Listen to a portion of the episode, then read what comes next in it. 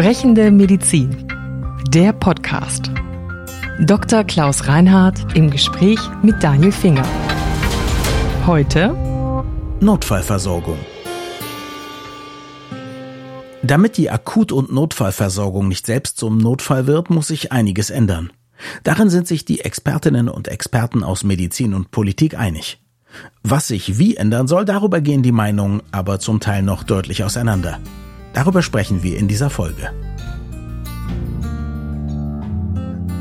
Also wir sprechen über eine geplante Reform der Notfallversorgung. Der Prozess dauert ja jetzt schon eine ganze Zeit an. Vor kurzem gab es eine neue Stellungnahme und Empfehlung der entsprechenden Regierungskommission und die wurde nun von der Bundesärztekammer, allem voran der Arbeitsgemeinschaft, Arbeitsgruppe, wofür Arbeitsgruppe, steht AG? Arbeitsgruppe, Arbeitsgruppe. Akut- und Notfallmedizin begutachtet und bewertet. Und das finde ich natürlich toll, dass wir jetzt darüber sprechen können. Aber lassen Sie uns vorher nochmal einfach das Problem beschreiben. Also wieso ist eine Reform der Notfallversorgung überhaupt nötig? Weil wir feststellen, dass die Inanspruchnahme in den Notaufnahmen der Kliniken sehr zugenommen hat. Mhm. Und das hat viele, viele Ursachen. Wir haben ja überhaupt einen relativ heterogen organisierten Notbetrieb, in Anführungszeichen, oder Notfallbetrieb. Wir haben verschiedenste Ebenen. Wir haben die Notaufnahmen der Krankenhäuser. Wir haben den Rettungsdienst und das Notarztwesen.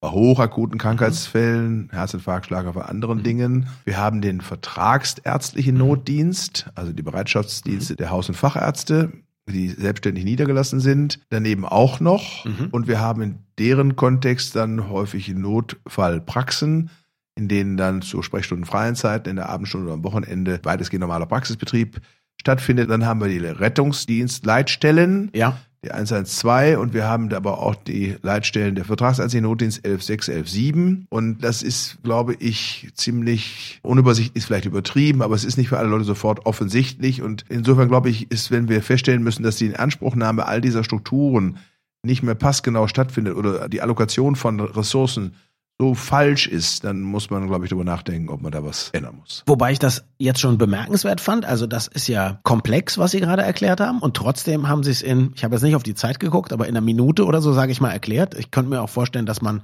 eine Webseite macht oder eine App, wo man ganz schnell, Sie haben A oder B, also dann verbinden wir Sie mit diesem oder jenem. Und dennoch, das war ja einer der Punkte, die, glaube ich, auch da in der Reform jetzt bemängelt werden, unzureichende Kenntnisse über das System der Notfallversorgung in Deutschland. Also offensichtlich müssen Sie das öfter und nicht nur Ja. Sie uns Menschen erklären. Genau. Und selbst meine Erklärung, die natürlich relativ schnell aus dem Munde eines Menschen kommt, der lange damit zu tun hat und viel damit zu tun hat, ist dann für Sie noch verständlich, weil Sie den Begriff Vertragsarzt kennen. Klar, ich habe schon Vorwissen, und, ja. Und Mhm, Bereitschaftsdienst Ihnen irgendwie was sagt Ja. und das vertragsärztliche Bereitschaftsdienst was anderes darstellt als der Bereitschaftsdienst eines Arztes in der Klinik oder dass die Notaufnahme was Mhm. anderes ist als die Notfallpraxis. Dazu bedarf es dann auch schon Vorkenntnisse Ja. und wir dürfen eins nicht vergessen. Wir haben in den letzten 15 Jahren oder 20 Jahren doch einen Zuzug von Menschen aus aller Herren Länder dieser Welt in Deutschland als Flüchtlinge, als Zuwandernde, wie auch immer, hinter uns und können den beobachten. Und das sind Menschen, die kommen aus ganz anderen Gesundheitssystemen, die kennen diese Differenziertheit überhaupt gar nicht. Und für die ist irgendwie logisch, wenn sie zu einer Zeit wie am Wochenende oder in den Abendstunden irgendwie Schmerzen haben oder es ihnen nicht gut ist, dann gehen sie in ein Krankenhaus. Völlig unabhängig davon, ob vielleicht niedrigschwelligere, für sie unter Umständen genauso geeignete oder sogar geeignetere Angebote existieren.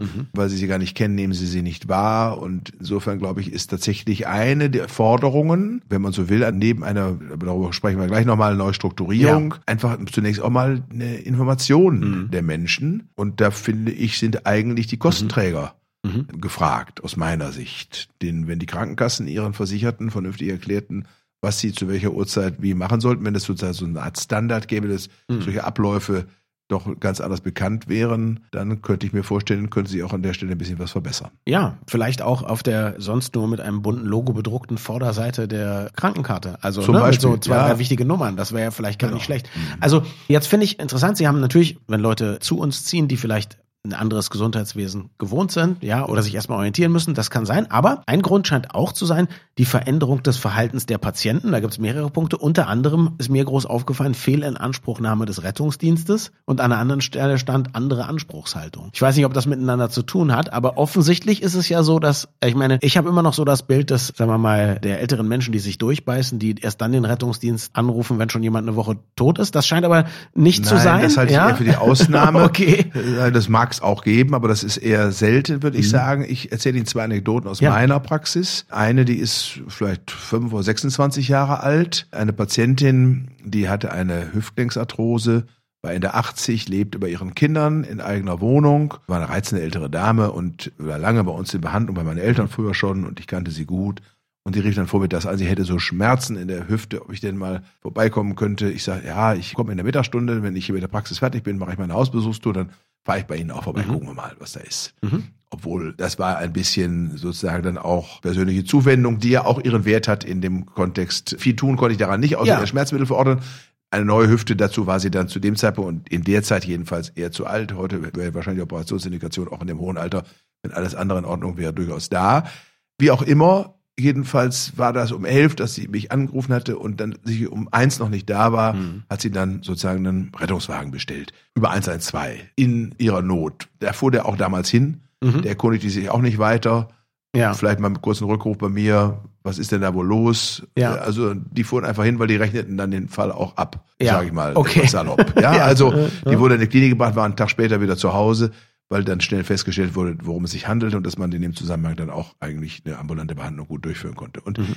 das ist so ein Fall Mhm. und das, glaube ich, ist eher mehr als weniger geworden. Okay. Also das, glaube ich, kann man durchaus sagen. Und das Zweite ist, dass ich auch schon mal einen Fall hatte eines Patienten, der hatte eine Kniegelenksentzündung auf der Basis einer Kniegelenksarthrose. Da war ein ganz klein bisschen Erguss in dem Kniegelenk. Das konnte habe ich untersucht, mir angeguckt. Das war ein Montag. Dann habe ich ihn mit einem Schmerz- und entzündungshemmenden Medikament versorgt, habe mit einem Orthopäden gesprochen, der das Kniegelenk dann arthroskopisch untersuchen sollte. Das sollte am Donnerstag geschehen. Das ist von Montags bis Donnerstags eigentlich relativ schnell Ja, also da kenne ich viele Leute, die sich freuen würden über so ein so, Tempo. ja, das war jedenfalls ja. jetzt eine vernünftige Versorgung aus meiner Sicht.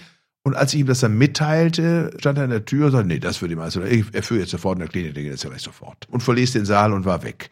Ich konnte ja nicht daran hindern. Das war aber ein Zeichen von etwas dann sozusagen nicht der älteren Dame, die im Unwissen und Ja, Not ja, ja. einfach etwas tat, sondern das war jemand, der ganz hochaktiv eigentlich Ja. Wege unterlief, die für ihn gedacht waren. Und das gibt's eben auch. Das ist jetzt kein Patientenbashing, damit ich hier nicht missverstanden werde, äh, sondern es ist einfach ein Feststellen von Realerfahrung. Diese Fälle stehen pass pro toto. Es gibt Mhm. auch Fälle von Menschen, die haben dann unter Umständen Rettungsmittel äh, in Anspruch genommen, die waren zu niedrigschwellig Ja. oder zu niedrig angesiedelt. Das gibt es selbstverständlich auch. Und im Bedarfsfall ist es immer besser, man einmal zu häufig äh, sich an einen Arzt gewandt als zu wenig. Auch das Mhm. ist, äh, und das Recht dazu hat jeder Mensch, das ist überhaupt gar keine Frage. Aber ich glaube, Menschen haben eben in einer Gesellschaft, in der ja diese Dinge im Sinne eines Sozialsystems von gegenseitiger Unterstützung oder eines Solidarsystems, also im Rahmen eines Solidarsystems in Anspruch genommene Leistungen bedürfen dann schon auch einer gewissen Rücksichtnahme derer, die sie in Anspruch nehmen.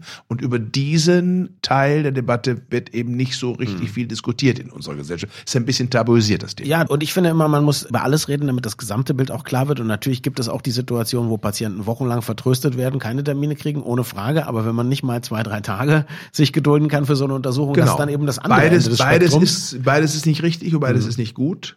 Mhm. Und Menschen sollten nicht Ewigkeiten warten müssen auf Termine dann, wenn sie aktuelle und akute Beschwerden haben. Das ist völlig richtig. Und auf, auf der einen Seite und auf der anderen Seite sollten Menschen, die Hilfe in Anspruch nehmen, schon auch sozusagen nicht nur an sich denken, Mhm. sondern auch darüber nachdenken, dass sie unter Umständen ihre Ressourcen blockieren, die vielleicht jemand brauchte, der noch Mhm. dringlicher Bedarf hat als sie selbst. Ein schwieriger Punkt scheint zu sein, dass die Weiterleitung aus der Notaufnahme in die ambulante Versorgung dann schwierig ist. Warum eigentlich? Also dann dafür zu sorgen, wenn man jemanden hat, der sich in die Notaufnahme verirrt, in Anführungszeichen, und da eigentlich nicht hingehört und nach kurzer Untersuchung, Befragung, Anamnese etc. und in der Augenscheinnahme sagt die Kollegin oder der Kollege in der Notaufnahme, das ist jetzt kein Fall für die Klinik und kein Fall, der hier in der Notaufnahme behandelt werden müsste. Aber es wäre gut und wichtig, wenn der betroffene Patient, die Patientin in den nächsten Tagen, zwei, drei Tagen, wie auch immer, bei einem Facharzt X oder Y oder auch einem Hausarzt versorgt würde, dann ist es nicht ganz einfach. Da gibt es keine Systematik, keine Plattform, keine Organisation, die das regelhaft, es gibt Bezirke, gibt Regionen, in denen man sozusagen auch im Sinne von Pilotprojekten und, und Insellösungen das organisiert hat. Das gibt es, aber es gibt es nicht als einen generellen Standard, dass dann sozusagen an der Stelle eine leichte Terminvergabe in der vertragsärztlichen Versorgung für die Patientinnen und Patienten erfolgen kann. Und das wäre klug und gut in einem Gesamtkonzept, das vernünftig einzubetten. Wenn ich das richtig verstehe, sozusagen, ist das Problem wahrscheinlich Zwei Dinge. Erstens, als normaler Patient, Kassenpatient braucht man ja eine Überweisung zu einem Facharzt. Die kriegt man wahrscheinlich nicht in der Klinik. Da muss man erst wieder zu seinem Hausarzt, richtig? Ja, die braucht man eigentlich gar Braucht nicht. man nicht? kann den Okay. Haus, man kann den Facharzt auch direkt in Anspruch nehmen. Für gut und vernünftig erachte ich das nicht, weil ich glaube, dass Mhm. es man als Patient häufig bei unklaren Beschwerden gar nicht richtig beurteilen kann, ist man an der richtigen Stelle. Mhm. Gutes Beispiel ist die ewige Geschichte von den Menschen, die haben eine Lumbalgie, also Beschwerden im Bereich der unteren Lendenwirbelsäule. Dahin projizieren viele Menschen laienhaft ihre Niere. Die Niere sitzt viel höher und viel Mhm. weiter außen und denken dann, sie hätten Nierenschmerzen und gehen dann damit zum Urologen Mhm. oder auch Nephrologen, wie auch immer, Mhm. je nachdem. Beides ist völliger Unsinn. Und in dem Kontext, und wenn sie bei einem vernünftigen Hausarzt gewesen wäre, hätte der sich das angeguckt, Mhm. entweder direkt selbst behandelt oder aber unter Umständen gesagt, es muss mal eine orthopädische Untersuchung durchgeführt werden, Röntgenbild gemacht werden, was auch immer. Das hängt dann davon ab, wie sich entwickelt und wie sich darstellt. Aber insofern wäre es eigentlich klug und vernünftig, wenn Menschen diesen Weg einschlügen und dann jedenfalls in diesen Fällen Mhm. gemeinsam mit einem Arzt überlegt, wie die weitere Versorgung aussehen soll. Okay. In der Stellungnahme gibt es diese schöne Formulierung Empfehlungen zur Stärkung der Gesundheitskompetenz und zur strukturierten Einbeziehung der Bevölkerung in die Akut- und Notfallversorgung. Stärkung der Gesundheitskompetenz, da haben wir ja auch schon intensiv drüber gesprochen, kann ich mir was drunter vorstellen. Jetzt soll ich als Bevölkerung in die Akut- und Notfallversorgung mit einbezogen werden. Wie sieht das aus? Helfe ich aus in der Notaufnahme oder was ist damit gemeint? Ja, das ist so ein bisschen ein Terminus, da kann man vieles hineinlesen.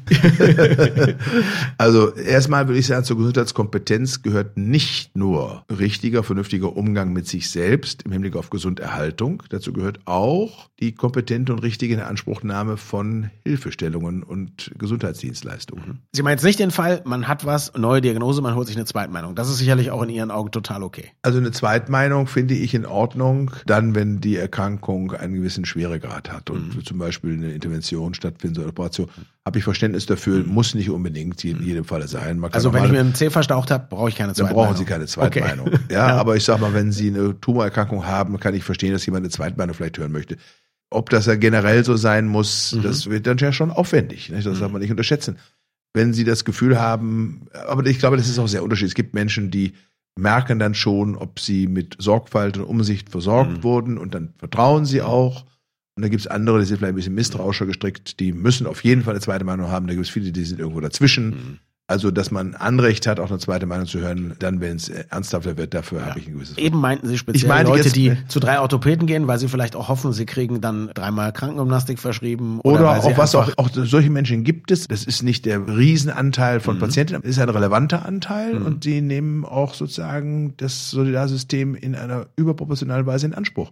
Ja, verhindern ja auch dann in zwei Praxen, dass man Termine bekommt. Genauso Also ist, das klar. muss ja. auch thematisiert werden dürfen, ohne dass man irgendjemandem zu nahe tritt. Klar. Und alle die, die jetzt sozusagen mit ernsthaften oder mit akuten Beschwerden tatsächlich warten müssen und die deshalb warten müssen, müssen eigentlich hoch interessiert daran sein, dass man dafür sorgt, dass Ordnung herrscht. Und ich meine, für ein bisschen Ordnung zu sorgen, schadet ja nicht und tritt niemandem zu nahe, finde ich völlig angemessen und vernünftig, vor allen Dingen in einem hochkomplexen, arbeitsteiligen, schwer einzuschätzenden System. Also ich glaube schon, dass wir im Hinblick auf Leitung und Steuerung und Führung von Patienten im wohlverstandenen Sinne, im Hinblick auch auf die Erhalt von qualitätvoller Versorgung, darüber nachdenken müssen, was es da für Methoden und Wege gibt und wie man das organisieren kann. Und das ist schon mit dem Begriff gemeint, die Einbeziehung. Wenn wir bei diesem Punkt sind, Sie haben gerade gesagt, sortieren und dann ein bisschen mit Augenmaß und sparsam gucken, aber da gibt es einen Punkt, wo Sie sagen, oh, das ist dann wiederum falsch verstanden oder zu extrem. Da geht es nämlich darum, dass Notfallsanitäterinnen und Sanitäter vielleicht Aufgabe von heute Ärztinnen übernehmen sollen. Die Substitution von Ärztinnen und Ärzten im Rettungsdienst finde ich unangemessen. Mhm. Das ist etwas, wo ich sagen würde, da hätte ich dann als Patient oder Patientin schon auch meine Schwierigkeiten. Ich habe da große Bauchschmerzen. Ich möchte ja. die Qualifikation Mhm. von Rettungsassistenten und Notfallsanitätern überhaupt nicht Mhm. kleinreden, ganz im Gegenteil. Und wir haben als Bundesärztekammer uns vor zwei Jahren auch schon auch mit dem Fall auseinandergesetzt, was macht man, wenn ein nichtärztlicher Helfer, Notfallsanitäter, am Unfallort oder am Ort des Geschehens als erster eintrifft und er sieht jetzt, er müsste bestimmte Dinge tun, die eigentlich dem Arzt vorbehalten wären. Er Mhm. weiß aber, er hat ausreichende Erfahrung, er Mhm. arbeitet im Team, er hat auch das Vertrauen Mhm. der Ärztinnen und Ärzte, mit denen er zusammenarbeitet in dem Team und er weiß, was er kann und hat auch bestimmte Dinge erlernt, soll er dann handeln, ja oder Mhm. nein? Und wenn er Mhm. jetzt handelt, weil er sagt, wenn ich nicht handle, stirbt der Patient, Ja. dann ist er und war er bisher nur legitimiert vom Notstand, der Ja. dann herrscht. Mhm. Das ist eine relativ dünne rechtliche Legitimation.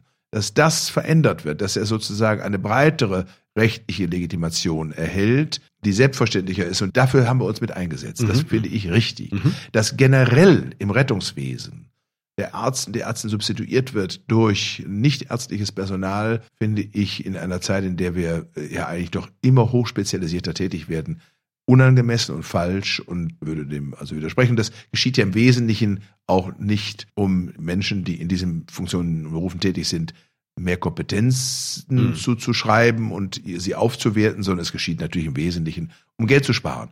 Und das ist dann an der falschen Stelle. Da wollte ich auch noch gerade darauf hinaus. Also normalerweise arbeiten ja heute auch Notärzte und Rettungssanitäter zusammen und die kommen auch zusammen und da ist man Genau. sehr froh drum. Und Genau jetzt so einfach den, sagen wir mal, im Zweifel höher qualifizierten aus dem Team da zu entfernen, macht für mich aus Patientensicht nun überhaupt keinen Sinn. Es sind ja auch tolle Sachen. Ich glaube, das ist viel von Digitalisierung die Rede. Da haben Sie und ich hier auch schon sehr oft drüber geredet, telemedizinische Angebote und so weiter. Das ist ja was, was ich ja auch weiß, was Ihre Arbeitsgruppe alles begrüßt hat. Aber eigentlich habe ich das Gefühl, die Regierung weiß, man muss ganz viel verändern und besser machen und hat aber dann gleichzeitig den Wunsch, auch noch Geld zu sparen oder zumindest nicht mehr auszugeben. Und ich weiß nicht, wie das funktionieren soll mit einer Gesellschaft, die immer älter wird und die ich zumindest möchte eine super medizinische Versorgung. Ich möchte nicht irgendwie zurück zum Bandagier dich selbst oder so, ja. Manchmal Aber muss man ja auch erst Geld ausgeben, um es hinterher dann unter Umständen tatsächlich sparen zu können. Ich Ja. sage mal, wenn wir ein vernünftiges System hätten, ein telemedizinisches System, was die Möglichkeit gäbe, dem Patientinnen und Patienten rund um die Uhr an allen Tagen des Jahres auf einen ärztlichen oder auch nicht ärztlichen, aber Mhm. gut ausgebildeten Mhm. Rettungsassistenten treffenden Ersthelfer sozusagen zugehen zu können, mit dem man das Beschwerdebild und die Situation erörtern kann. Mhm. Und der hat einen Blick auf den Patienten über, was ich, über die Handykamera oder das Laptop oder was auch immer. Haben die meisten Leute tatsächlich heute zur Verfügung. Und würde mit dem besprechen, wie sieht das aus, was habe ich für Beschwerden, was könnte dahinter stecken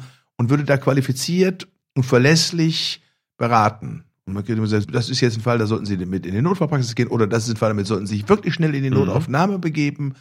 Oder das wäre etwas, wo Sie auch zu Hause warten könnten und könnten den vertragsärztlichen Notdienst zu sich bestellen. Oder Sie könnten auch bis morgen warten, weil das hört sich so an, als wenn es sich darum, darum handelt. Das ist wahrscheinlich vertretbar, wenn Sie sich morgen zu Ihrem Hausarzt begeben. Das ist ja häufig für Menschen schon ganz vielen Fällen genügend, Mhm. mit jemandem gesprochen zu haben, von dem Sie wissen, der hat eine gewisse Grad Kompetenz. Natürlich ist das forensisch manchmal schwierig. Da wird sich der eine auch schwer sagen, oh, kann ich den jetzt wirklich bis im Zweifel würde man ihm eine Versorgung zuführen, ja, aber es gibt viele Fälle, in denen man das entscheiden kann. Das ist unser ärztliches tägliches Brot. Das habe ich als Hausarzt oder als jemand, der in der Notfallpraxis tätig ist oder wo auch immer, immer wieder und im Grundsatz jeden Arbeitstag. Und, und diese Entscheidungskraft muss man verfügen und dann auch tatsächlich anwenden. Und damit würde man, glaube ich, schon eine Menge sortieren. Auch an Fehlerallokationen. Und ja, es könnte dienlich sein, eben diese Steuerung und Mhm. Leitung von Patienten vernünftig vorzunehmen. Und dann würde man im Nachgang wahrscheinlich allalong durchaus etwas einsparen oder zumindest dafür sorgen, dass mit dem gleichen Geld intelligenter und Mhm. besser versorgt werden. Aber das auch- gibt's auch nicht zum Nulltarif, auch so eine tolle telemedizinische Versorgung. Ich glaube, da werden Sie wahrscheinlich noch und vielleicht auch Aktivistinnen, Aktivisten, Interessengruppen, die Patienten sonst vertreten, zusammenarbeiten müssen. Glauben Sie, dass am Ende, das war ja nun hier, glaube ich, die neunte Stellungnahme, ist ja nicht begrenzt, die Anzahl der Stellungnahmen. Glauben Sie, dass diese ein, zwei großen Schwierigkeiten, über die wir gesprochen haben, dass sich das noch lösen lässt? Kriegen wir am Ende da eine gute Reform? Also die Chancen dafür gibt es auf jeden Fall, wenn man die richtigen Entscheidungen fällt. Und ich glaube, dass man, um das auf das eben beschriebene Modell nochmal zurückzukommen, eben möglichst einheitliche und einfache Zugangswege Mhm. in die Versorgung haben und nicht so viele unterschiedliche. Ja. Und eigentlich, jetzt werden die Kassenärztliche Vereinigung nicht fröhlich sein, wenn ich diese 11.6, 11.7 irgendwie zusammenlegen möchte mit der 112. Eigentlich müsste es eine Nummer geben. Mhm. Ja. Die Gesundheitshotline sozusagen. Ja, es gibt, auch, es gibt ja auch Erfahrungen da, wo man die Mhm. gemeinsame Leitstelle eingerichtet hat. Und selbst wenn sie virtuell nur gemeinsam ist, aber sozusagen der Zugangsweg, wenn der zu differenziert ist, dann sind Menschen in dem Moment, Mhm. wo sie Schmerzen haben oder mit sich beschäftigt sind, auch verwirrt und auch nicht Überfordert, Äh, ja. überfordert. Und ich finde, man sollte es ihnen an dieser Stelle einfach machen und dann sollte man sie vernünftig subsidiär versorgen und sollte ihnen ein Angebot machen, was sie auch an vielen Stellen durchaus zufriedenstellen kann. Und dann glaube ich, muss man gar nicht unbedingt mehr Geld ausgeben. Man muss es ein bisschen anders organisieren. Vielen Dank fürs Zuhören. Sprechende Medizin ist eine Produktion von Men in Text in Zusammenarbeit mit der Bundesärztekammer. Die Redaktion hatte Daniel Finger. Unsere Musik stammt von Klaas Oehler. Wir freuen uns über Feedback an podcast.baek.de.